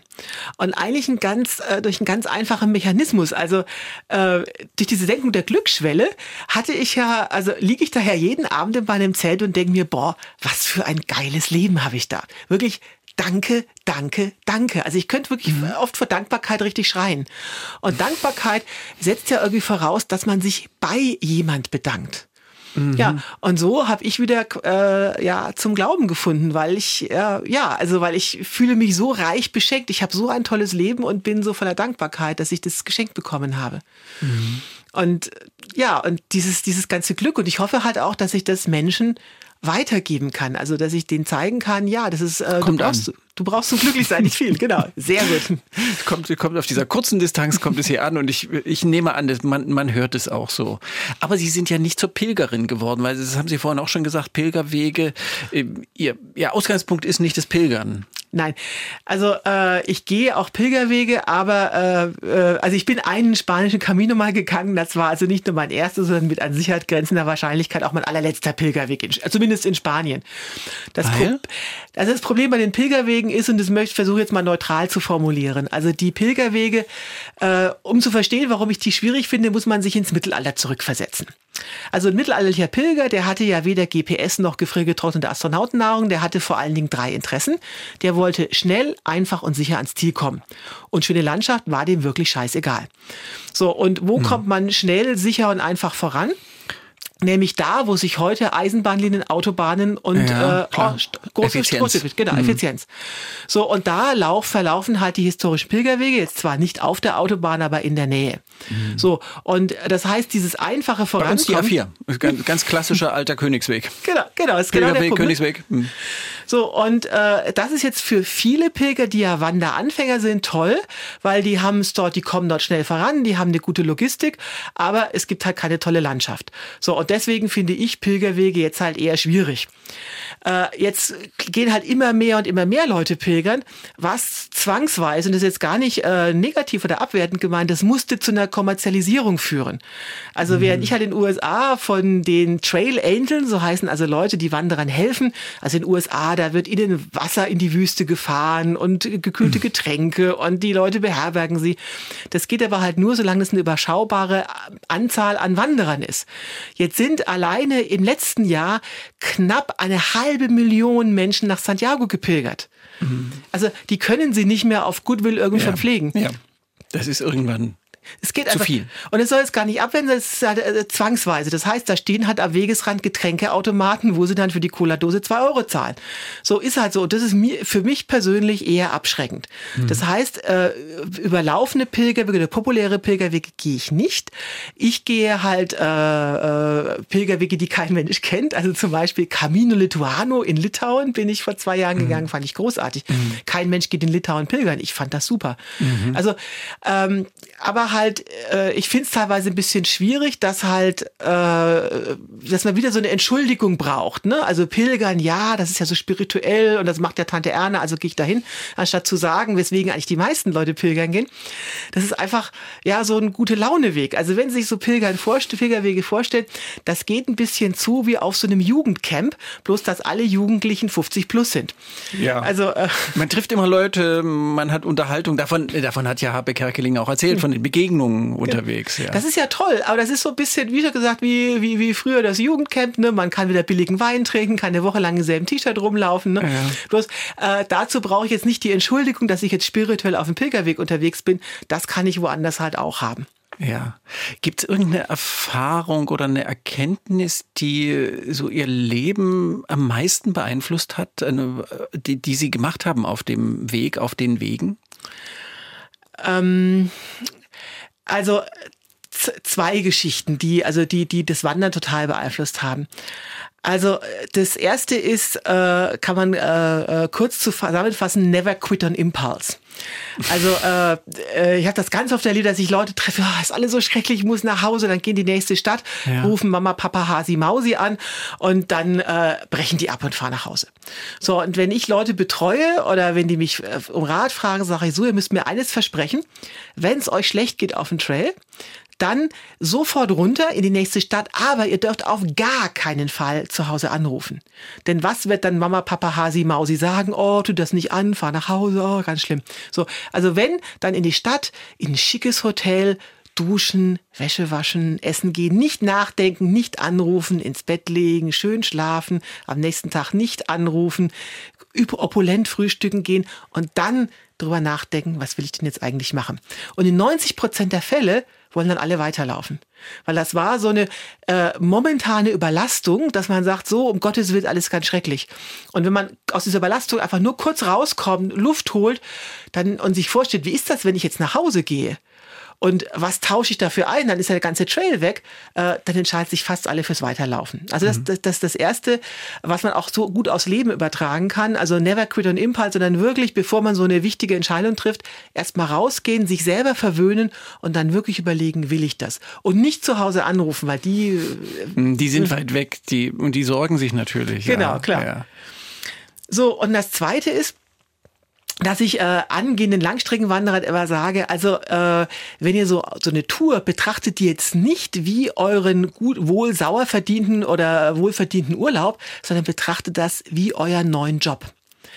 Das ist jetzt ein bisschen äh, äh, kontraproduktiv, weil man immer denkt, ja, aber ich will doch jetzt eigentlich raus aus dem Hamsterrad. Ne? Ja. Ne? Ich will ja was. Ich will was, Freude, ich will Leichtigkeit. Genau. Aber auch das hat einen tieferen Sinn. Also unterwegs ist ja nicht die Frage, ob sie ein Problem kriegen, sondern nur wann, wie viel und welche. So.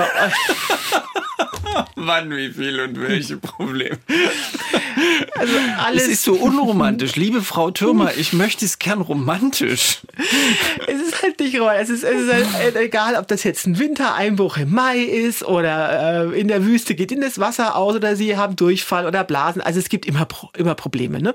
So, wenn Sie jetzt die Mentalität haben, das ist jetzt mein Once in a Lifetime super duper Trip und auf den habe ich jahrelang gespart und habe mich meinem Chef an, äh, angelegt und, und jetzt muss das toll werden, weil ich habe ja so viel dafür getan. Mhm. Und dann kommt so ein Problem. Blöde Voraussetzung dann brechen, dann sind sie total frustriert und brechen ab.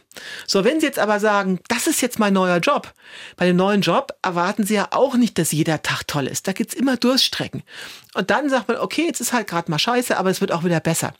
Und deswegen ist diese äh, Arbeitshaltung, also diese, das ist meine Jobhaltung, die ist da total hilfreich.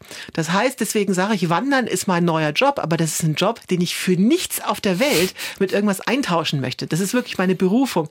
Aber trotzdem gehe ich da dran wie an den Job, also wohl wissend, dass es dort Probleme geben wird. Mhm. Und das Interessante ist bei diesen Problemen, das ist auch eine äh, spannende Erfahrung, wenn man jetzt so, also Wintereinbruch oder äh, Durchfall oder schlechtes Wetter und äh, stellt fest, aha, drei Tage Regen und ich könnte das jetzt wunderbar mit dem Bus überspringen, die Etappe. Ne? Mhm. So, wenn Sie das dann tun, dann haben Sie an dem Tag sicherlich eine schönere Zeit als ich. Aber Sie berauben sich letztendlich der schönsten Erlebnisse beim Wandern. Denn abends, äh, wenn ich dann in meinem Zelt liege, dann ist der ganze Regen und der ganze Stress am Tag schon wieder vergessen und zurück bleibt die Erfahrung, boah, das war so richtig scheiße, aber ich habe mich da durchgeboxt. Und dann liegen sie mit so einer Zufriedenheit und so einem Gefühl der Unbesiegbarkeit im Zelt und freuen sich unglaublich. Ne? Mhm. Also ich bin von meiner letzten Wanderung, von der allerersten Wanderung, bin ich zurückgeflogen nach Deutschland. Da war ich arbeitslos, äh, musste dringend wieder Geld verdienen, dringend Job suchen. Und ich bin dann über die Strecke drüber geflogen, die ich gerade gewandert war. Und ich habe mich an diese ganzen Entbehrungen, diese schlimmen Situationen erinnert. Und plötzlich waren wirklich alle Zukunftsängste weg. Weil ich dachte, boah, das hast du alles ganz alleine geschafft. Ich bin gerade von Mexiko nach Kanada gewandert. Hey, was kann mich denn jetzt noch stoppen? Also schon gar kein Headhunter oder äh, mhm. äh, neuer Job. Mhm. Und ich kam an und ich habe wirklich den ersten Job bekommen, auf den ich mich beworben hatte. Mhm. Also einfach, ich habe so ein Selbstvertrauen, so ein ausgestrahlt. So, so, so eine Zufriedenheit und so ein Glücksgefühl ausgestrahlt, die haben mich sofort genommen. Und Aha. das kriegen sie aber nur, wenn sie sich halt durchbeißen. Ja. Also die, äh, die Idee, dass man sich also eigentlich nur in die unberührte Natur begeben muss und dann wird man da passiv gewandelt und äh, die Erleuchtung fällt wie man da vom Himmel, das ist zwar romantisch, aber grundfalsch. Also das, was einen... Genau, ich bin enttäuscht. Ja, da muss man einfach was für arbeiten, genau. Und äh, aber das macht dann tatsächlich glücklich. Aber es ist nicht so, dass man passiv gewandelt wird, sondern dass man halt dafür einfach viel arbeiten muss. Aber, Sprich, Sie kennen solche Anfechtungen auch? Ja, natürlich. Aber äh, ich habe das halt das große Glück, ich habe das alles schon x-mal durch und weiß halt, dass nach dem Regentag oder äh, nach dem schlechten Wetter oder nach dem Durchstrecke, da kommt das große Glück. Ich weiß ja, ja, boah, das habe ich jetzt geschafft. Und oh. das hält man dann halt leichter durch. Wanderberaterin Christine Türmer spricht. Das wäre ja auch nochmal ein neuer Job. Bevor wir in die Schlusskurve fliegen. Ja, wir, sind schon, jetzt, wir haben gerade mal angefangen, schon oh. sind wir. Genau das, genau das ist mein Gefühl, dass ich, dass ich denke, ich muss mich jetzt sehr konzentrieren, weil ich, ich, man könnte ja mit Ihnen noch Stunden aber ich hoffe, dass die Hörer anschließend auch so gute Laune haben. Das ist das Wichtigste, ne? Das, äh es überträgt sich. Ich glaube, es ist nicht so romantisch, wie ich es mir vorgestellt habe, wie ich es mir gewünscht habe. Aber das Glück überträgt sich. Und ich überlege die ganze Zeit, ob man nicht mal schreien müsste. Sie erzählen vom Schreien vor Glück und Schreien vor Dankbarkeit. Die, muss man jetzt mal eigentlich schreien? Für die Mikrofone ist das nicht gut. Christine Thurmer ist zu Gast. Es geht Ihnen ja, wenn ich das richtig höre und fühle, nicht so ums Tempo und eigentlich ja auch nicht um diesen Rekord, die meistgewanderte Frau der Welt. Worum geht's Ihnen? Also äh, das mit der meistgewanderten Frau der Welt, das hat sich jetzt eher zufällig ergeben. Ich habe halt einfach mal angefangen zu wandern und habe seitdem nicht mehr aufgehört. Und so kam das halt. Ne? So, ähm, worum es mir geht, ist äh, ähm, ja mir einfach meine Träume zu erfüllen. Und tatsächlich sind halt, ich bin da mal losgewandert, dachte, ja, das machst du so zwei, drei Jahre und dann gehst du wieder arbeiten. Ja, aber je länger ich unterwegs war, desto mehr tolle Ideen hatte ich, was man alles noch machen könnte. Und so bin ich halt immer weiter und immer weiter gewandert und alleine jetzt hat meine Wunschliste, also wenn ich die, die aktuelle Wunschliste, die sich ja ständig erweitert, wenn ich die abarbeiten würde, bin ich alleine damit durchgängig fünf Jahre lang beschäftigt. So, und da kommt jedes Mal was Neues dazu. Also äh, es gibt einfach so viele tolle Sachen, die ich noch machen will. Ah, okay. Ich, ich habe dann gedacht, äh, gerade wenn ich, wenn man sich ihre Bücher anguckt und die Touren und das hat sich bei mir wirklich das Gefühl angestellt, irgendwann ist vorbei. Weil sie hat dann alles gesehen. Langeweile. Ganz, ganz im Gegenteil. Also, äh, äh, weil jetzt habe ich ja, äh, alleine gestern war ich bei dem Vortrag, da erzählte mir plötzlich eine Frau von dem Wanderweg in Costa Rica, hatte ich noch nie gehört. Also selbst ich Aha. kann da noch was lernen. Ja. Und äh, jedes Mal erfahre ich dann was Neues und das könnte ich noch und das könnte ich noch, ne? Und dann bin ich ja auch noch ein bisschen paddeln und ein bisschen radeln. Also äh, es gibt Unmengen von Sachen zu tun. Also das Leben ist kurz, man muss es genießen. Aha. Also sie, sie, es droht nicht der Punkt, wo sie sagen, okay, das ist zwar jetzt mein Job, aber jetzt muss ich den Job kündigen, weil mir fällt jetzt nichts mehr ein. Nein, das ist genau das, äh, das Gegenteil. Also eher der Job überrennt mich da ein bisschen. Äh, ich muss eher gucken, dass ich äh, ähm, ja dann aussortiere. Also was will ich jetzt als erstes machen? Was, was interessiert mich da meist? Also ich habe wirklich die Qual der Wahl. Ab 1. Mai kann ich wieder los, loslegen. Und ich habe so viele Ideen zur Auswahl, ich kann mich immer noch nicht entscheiden, was ich jetzt im Mai mache. Oh. Das müssen wir dann noch, das ist so das äh, Schlusskurve dann. Äh, was ist das nächste, was Sie tun wollen? Das äh, wollen wir jetzt noch nicht machen. Was war denn das letzte, was Sie zum ersten Mal gemacht haben? Also das ist jetzt wirklich eine sehr lustige Geschichte. Und zwar äh, habe ich einen ganz alten Freund, der ist Fotograf. Und da saßen wir so zusammen, haben überlegt, ah, ich mache ja Veranstaltungen, da braucht man mal ein schönes Plakat. Und da haben wir so verschiedene Motive überlegt und haben uns dann für ein Fotoshooting verabredet. Dann sagte der ganz Profi, also wir machen ja Porträtfotos, da muss jetzt ein Visagist dazu. Ich habe da den passenden ja. Kumpel, der kommt da und ich so, oh Gott. Also ich habe mich wirklich selbst... Schminke gehört nicht zu ihrer Ausrüstung. Null, da habe ich also null Kompetenz. Und selbst im Bürojob habe ich mich also eigentlich nie geschminkt. Also es liegt mir wirklich fern. Ne? Dann kam dieser Visagist an, der war auch super vorbereitet und da haben wir erstmal natürlich die ernsthaften Plakate gemacht und äh, hat mich dann also den Dreck auf die auf die Stirn geschminkt. Ich sehe aus wie Reinhold Messner am Nanga Parbat. Ne? Und es war also alles super. Und dann sagte der so schön, ja, und jetzt haben wir die Fotos ja im Kasten, jetzt machen wir was ganz Neues. Jetzt machen wir mal ein Glamour-Make-up. Und ich so, es wirklich war ganz, war ganz, äh, es, es war ganz schrecklich. Und ich so, ja, meinst du wirklich? Er so, naja, wir, wir haben ja die Folge, wir probieren es einfach mal. Und ich bin blind ohne meinen Maulwurf, ohne meine Brille. Und ich habe nur gemerkt, so, was klebst du mir da an? Er sagt, das sind falsche Wimpern. Auch das noch. Und ich wurde da geschminkt und eingesprüht und pipapo, wir wurden schon ganz plümmerant. Und dann durfte ich meine Brille aufsetzen. Sie haben sich nicht erkannt. Und ich war, wow. Wow, also es war grandios. Es war, also ich, ich fühlte mich gerade mich kaum wieder, aber ich war, ich war begeistert. Und hinterher hat mir mein Fotograf erzählt, wir hatten dann eigentlich schon alle Fotos im Kasten. Du hast überhaupt nicht mehr aufgehört. Du wolltest, also hast nur noch posiert und wolltest hier und pipapo. Und dann standen die beiden so da und sagten, so, jetzt stell dir mal vor, du bist die Jungfrau Maria. Jetzt stell dir mal vor, du bist May West. und äh, da sieht man wirklich halt den Fotos. Und ich habe das so genossen. Also es ist großartig. Und immer wenn ich das Leuten zeige, die starren entsetzt auf dieses Foto, das bist du. Ja, das also bist du doch nicht. Das ist doch, aber es ist ähm, ja, also ich möchte jetzt natürlich nicht dauerhaft so rumlaufen, aber es war toll, mal wirklich so eine andere Seite an sich zu entdecken. Mhm. Und äh, also es hat wahnsinnig Spaß gemacht. Also ich bin diesem Visagisten ewig dankbar. Der hat mir wirklich zu einer bewusstseinserweiternden Erfahrung verholfen und, äh, und tatsächlich auch mir eine andere Seite gezeigt.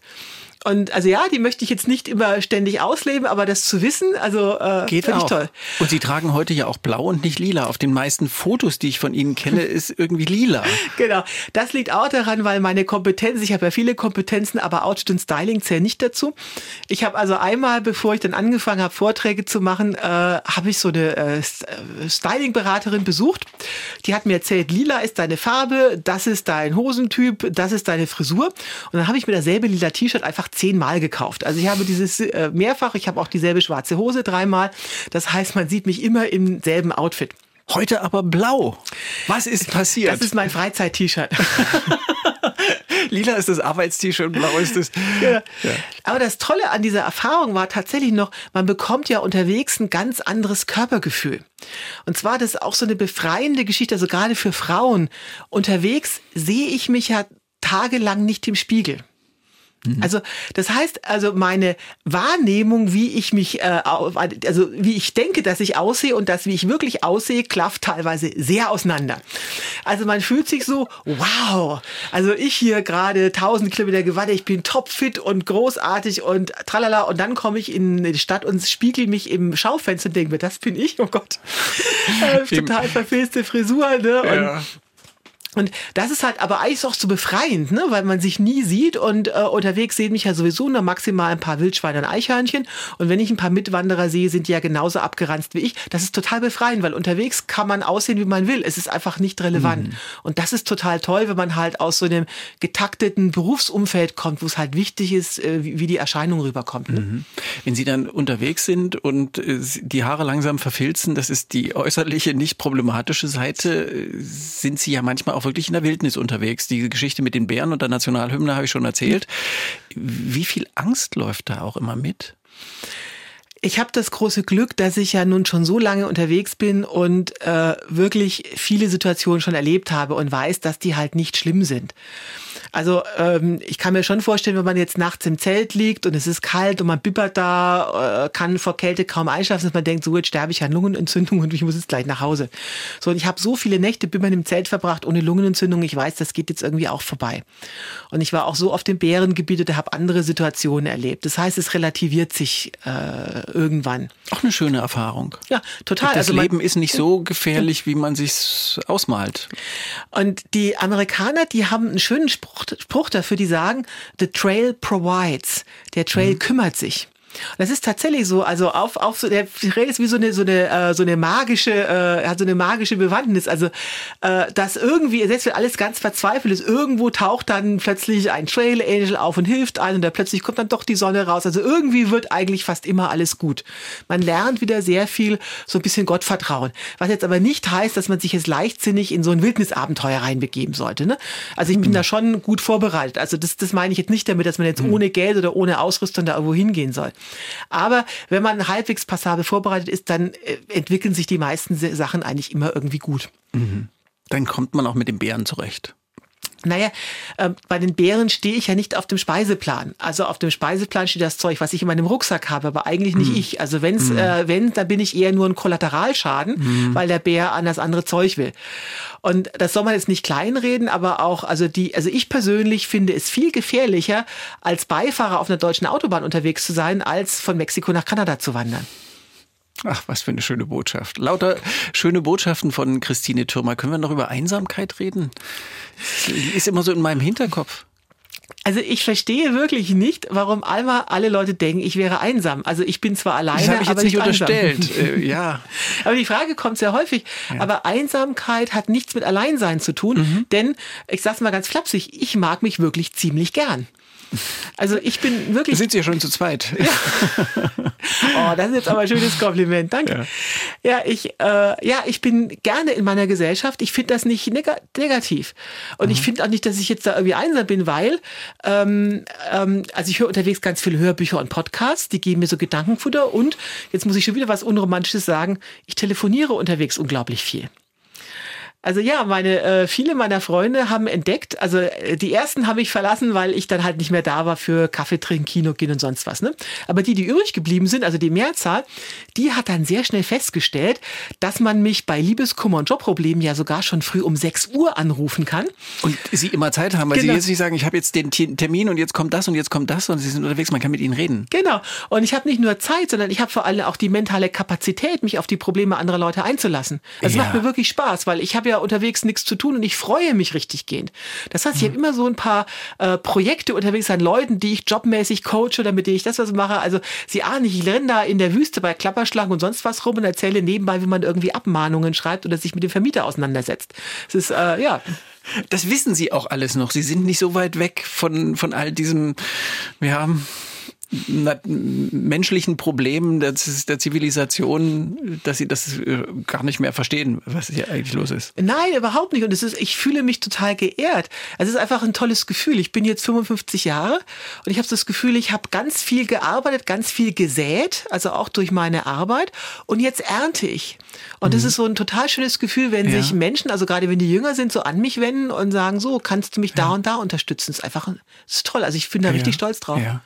Und ist das dann auch dieses, äh, dieses Gefühl von Resonanz, was wir, ich glaube, brauchen wir Menschen ja auch, äh, das Mitteilen, das Teilen, was sich dann dadurch für Sie auch einstellt, dass Sie eben dann, Sie sind zwar allein unterwegs, Sie sind aber nicht einsam. Ja, und äh, also ich bin ja letztendlich total verbunden, also durch halt durch soziale Medien auch, ne? ja. ne? Und äh, ja, ich habe jetzt nicht immer Handyempfang, aber äh, es ist jetzt nicht so, dass ich wochenlang durch den Amazonas-Dschungel trecke und da keinen keinen sehe. Also alle paar Tage ja. habe ich auch Handyempfang. Und da treibt mich auch so ein bisschen an, was die Amerikaner nennen, give it back to the community. Ja. Ich habe ja ganz viel gelernt von Menschen, die mir auch ganz äh, äh, uneigennützig geholfen haben. Und das möchte ich zurückgeben durch meine Posts, durch, dass ich Leute da da berate und auch das Bücher, Vorträge. Genau, genau. Ja, so dass sie sich schon auch verbunden fühlen. Na klar, weil ich habe von anderen Menschen profitiert und das möchte ich weitergeben. Mhm. Mhm. Okay. Es ist vielleicht anders, als man sich das vorstellt. Sie sind ganz viel allein, aber sie sind trotzdem verbunden. Sie sind, sie, wichtiges Wort, sie sind keine Aussteigerin, sie sind keine Eremitin, sondern sie sind eine Umsteigerin. Christine Türmerin ist eine, Türmer ist eine Umsteigerin. Und dann haben sie Bücher geschrieben, die ja auch so ein Teil sind dieser, dieser Resonanz. Können Sie, das ist jetzt wahrscheinlich für Sie eine total absurde Frage, aber Ihr letztes Buch ist ja auch quasi eine Empfehlung von 25 wegen. Gibt es irgendeine Empfehlung, wo Sie sagen, sagen, Jungs, Mädels, das müsst ihr mal machen, ist wirklich schön? Also mein aktueller Lieblingsweg, also es ändert sich natürlich immer, weil was Neues dazukommt, aber das ist im Moment ein Weg in Rumänien. Mhm. Das ist die Via Transylvanica. Also allein der Name. Ich habe diesen Namen damals vor zwei Jahren gelesen. Also Via Transylvanica. Alle denken sofort an Dracula. Genau. Also da muss man einfach, der Name ist, der Name ist so toll. Also das, das muss man einfach ja. machen. Und der ist so grandios, weil der halt wirklich alle meine äh, äh, Checkboxes da ausfüllt. Ne? Also der ist niegelnagelneu. Also ich war ja die erste Frau, die den gewandert ist. Und äh, trotzdem, äh, also der ist überhaupt nicht überlaufen, also schon gar nicht von Ausländern. Und trotzdem gibt's also einen äh, Wanderführer kostenlos zum Download auf deren Webseite, in, nicht nur in Rumänisch, sondern in Englisch und in Deutsch. Wunderbar. So, dann dort äh, super Wetter, also sie haben so Kontinentalklima, da gibt's keine Extreme. Und dann können Sie dort ganz legal wild zelten, wenn Sie das wollen. Sie können aber auch in äh, bei Tanti Maria oder Tanti Iona, so heißen die Vermieterinnen dort, äh, wunderbare Privatunterkünfte nehmen und da kriegen Sie ein Zimmer mit Abendessen und Frühstück für den Preis. Da kriegen Sie in Norwegen nicht mal einen Parkplatz für. Ne? So, Brauchen Sie aber auch nicht. Nicht, ne? also, also halt sehr, sehr, sehr preisgünstig. Und dann gibt's halt, was ich auch nicht wusste, Rumänien ist ein totales Multikultiland. Also ich sage nur Siebenbürger Sachsen, da gibt's eine ungarische Minderheit, da gibt's die äh, rumänisch-orthodoxen. Also da steht an jeder Ecke also irgendeine spannende Kirche rum und irgendein Dracula-Schloss. Also es ist großartig. Dazwischen die letzten intakten Urwälder äh, Europas. Mhm. Und ähm, das äh, Tolle daran ist, äh, dass dieser Weg ist markiert mit einem Meilenstein jeden jeden Kilometer steht so ein Meilenstein und jeder dieser Meilensteine ist individuell von Kunststudenten gestaltet worden. Das heißt, also da stehen 1400 unterschiedliche Skulpturen rum. Das ist also nicht nur der längste Wanderweg äh, Rumäniens, sondern auch die längste Kunstausstellung der Welt. Via Transsilvanica. Also allein der Name, da muss man doch eigentlich ja, schon hin, ne? Ja. Ja, und den bin ich, und ich hatte so viel spannende Erlebnisse. Also da geht's ja teilweise auf dem Land noch zu wie hier vor 100 Jahren, also mit, mit Hirten, äh, wo man äh, Milch und frisch selbstgemachten Käse bekommt und diese ganzen Tanti Marias und Tanti Ionas, die bekochen einen da. Und äh, also wenn man da gerade als Deutsche da rumläuft, die können sich gar nicht vorstellen, was man da irgendwie will. Und alle sind so unglaublich gastfreundlich und es ist also jeden Tag gibt's da irgendwelche Abenteuer. Also es ist wirklich, man muss nicht nach USA USA oder nach Skandinavien fahren, um Abenteuer zu leben. Dort hat man viel, viel mehr. Mhm. Und offenkundig suchen Sie ja auch nicht. Sie suchen nicht die wildeste Wildnis und Sie suchen nicht das größte Abenteuer. Was suchen Sie? Also Spaß ist wieder zu platt gesagt, aber ich suche das, was mich wirklich in dem Moment interessiert, äh, ja, wo ich was Neues lernen kann. Und äh, zum Beispiel in Rumänien, ich habe so viel Sachen gelernt, also von der Sprache über die Kultur, über die Geschichte, die Religion. Also ich bin aus dem Staunen gar nicht mehr rausgekommen. Und das hat mich begeistert, weil es was ist, was ich eben noch nicht kannte. Ich habe was Neues dazugelernt. Und offenbar warten noch viele Wege darauf, entdeckt zu werden von Christine Thürmer. Was jetzt noch anliegt, darüber wollen wir gleich sprechen. Ich habe bei der Vorbereitung habe ich diese Daten mir natürlich aufgeschrieben. Wann ist die geboren? Was hat die gemacht? 2004 ist sie das erste Mal von Mexiko nach Kanada gelaufen. Sind Sie von Mexiko nach Kanada gelaufen? Das haben Sie inzwischen dreimal gemacht. Nächstes Jahr Ihr 20-Jähriges. Wie werden Sie das begehen? Puh, da habe ich ja noch gar nicht dran gedacht. Das Richtig? stimmt. Ja, ich habe ja immer nur das Problem, ähm, äh, dass ich meinen Geburtstag, der ist im Juli, den verbringe ich ja auch immer irgendwie auf dem Trail. Das ist immer so eine logistische Herausforderung. Was mache ich an dem Geburtstag? Da machen Sie auch irgendwas Besonderes. Ja, ich versuche schon zu feiern. Das gelingt mir nicht überall. Äh, also gerade durch die Umstände. Also einmal hatte ich ganz den Flop. Da war ich in äh, ausgerechnet in Norwegen an meinem Geburtstag und da wollte ich feiern und der einzige, äh, der einzige Laden im Umkreis von was weiß ich wie hundert Kilometern war eine Tankstelle und da kostete die Tafel Schokolade fünf Euro. Ja. Und da habe ich echt gedacht, Geburtstag hinterher. So viel zahle ich nicht für eine Tafel Schokolade. Und ich habe dann mit Knäckebrot und Käse gefeiert. Hm. Hm. So, das soll mir aber jetzt nicht nochmal passieren. Knäckebrot wahrscheinlich. Ja, aber die trotzdem, wissen, wie das geht. Trotzdem, und dann versuche ich halt immer irgendwo hinzukommen an meinem Geburtstag, wo ich mir auch was Schönes gönnen kann. Also auch wenn es ein teures Land ist, aber irgendwas Schönes, dass ich halt im Hotel bin und was Leckeres esse. Was ist denn dann was Schönes, was Leckeres? Was essen Sie dann? Ähm, also Kuchen esse ich neben Schokolade auch sehr gerne. Sowas wie Schwarzwälder Kirschtorte oder so. Das wäre schon großartig. ja. Da, das kann ich mir vorstellen, wenn man die ganze Zeit so unterwegs ist und dann guckt einen sowas, was ja auch viel Arbeit macht, was ja auch ein kleines Kunstwerk ist, so ein Stück Kuchen. Ja, vor allen Dingen Sahnetorte kann ich nicht einfach mit nicht rumtragen. Das ist definitiv nur, was es in der Stadt gibt. Also mhm. Schokolade oder so andere Süßigkeiten kann ich mit rumtragen, mhm. aber Schwarzwälder Kirschtorte definitiv nicht. Ja. Deswegen ist das so ein totales Highlight. Aber wir sind abgeschweift. Ich wollte wissen, was Sie zu Ihrem 20. machen. Also ich weiß es tatsächlich noch nicht, weil das ist ja nächstes Jahr und mhm. äh, meine Planung geht jetzt bisher nur äh, 2023 und ich habe natürlich ganz viele Ideen, aber was es in 24 wird, weiß ich jetzt noch nicht. Mhm. Was ist 23? Was liegt jetzt an? Was wird das Jahr, das Wanderjahr von Christine Thürmer? Also, äh, äh, äh, anhand meiner eigenen Prämissen immer dahin zu gehen, wo man am meisten für sein Geld gibt, geht's, geht's dieses Jahr nach Japan und Korea, weil der Yen historischen Tiefstand hat. Und ich war schon mal in beiden Ländern vor vielen Jahren zum Radfahren. Und es hat mir wahnsinnig gut gefallen, dass ich schon seit längerem dort wieder zum Wandern hin möchte, äh, was aber jetzt die letzten Jahre nicht ging, weil die wegen Corona gar nicht mhm. offen hatten. Ja. Und in Japan gibt es einen niegelnagelneuen Wanderweg, der wurde, es wird auch wieder, ich bin ja sehr geschichtlich und äh, kulturell interessiert. Und zwar erinnern Sie sich ja noch an dieses Unglück da bei Fukushima, was ja ausgelöst ja. wurde durch einen Tsunami. Ja. Und die Küste, die damals zerstört wurde durch den Tsunami, dort hat das japanische Umweltministerium einen Wanderweg angelegt, um durch Wandertourismus dort wieder ein bisschen wirtschaftlichen Aufschwung hinzubringen. Und weil dieser Weg so neu ist, hat man den zum ersten Mal nicht nur für äh, Japaner auf Japanisch gemacht, sondern auch auf Englisch ist der ausgeschildert und es gibt englische Karten. Und den will ich gehen, der ist 1000 Kilometer lang, also mhm. passt in mein Beuteschema. Ne? Und äh, ja, und, und dort geht nicht. Genau. Und dort habe ich in Japan, ich war ja schon mal dort, das erste erste Kanji, also das erste Zeichen, was ich gelernt habe, das ist Half Price. Weil in Japan werden die ganzen Sushi-Boxen, die werden ab 18 Uhr im Supermarkt runtergesetzt. Da gibt es so einen speziellen Aufbabber äh, mit so einem speziellen Zeichen drauf. Das war das erste, was ich da in Japan gelernt habe. Ressourcenschonend. Genau. Andere sagen geizig. genau.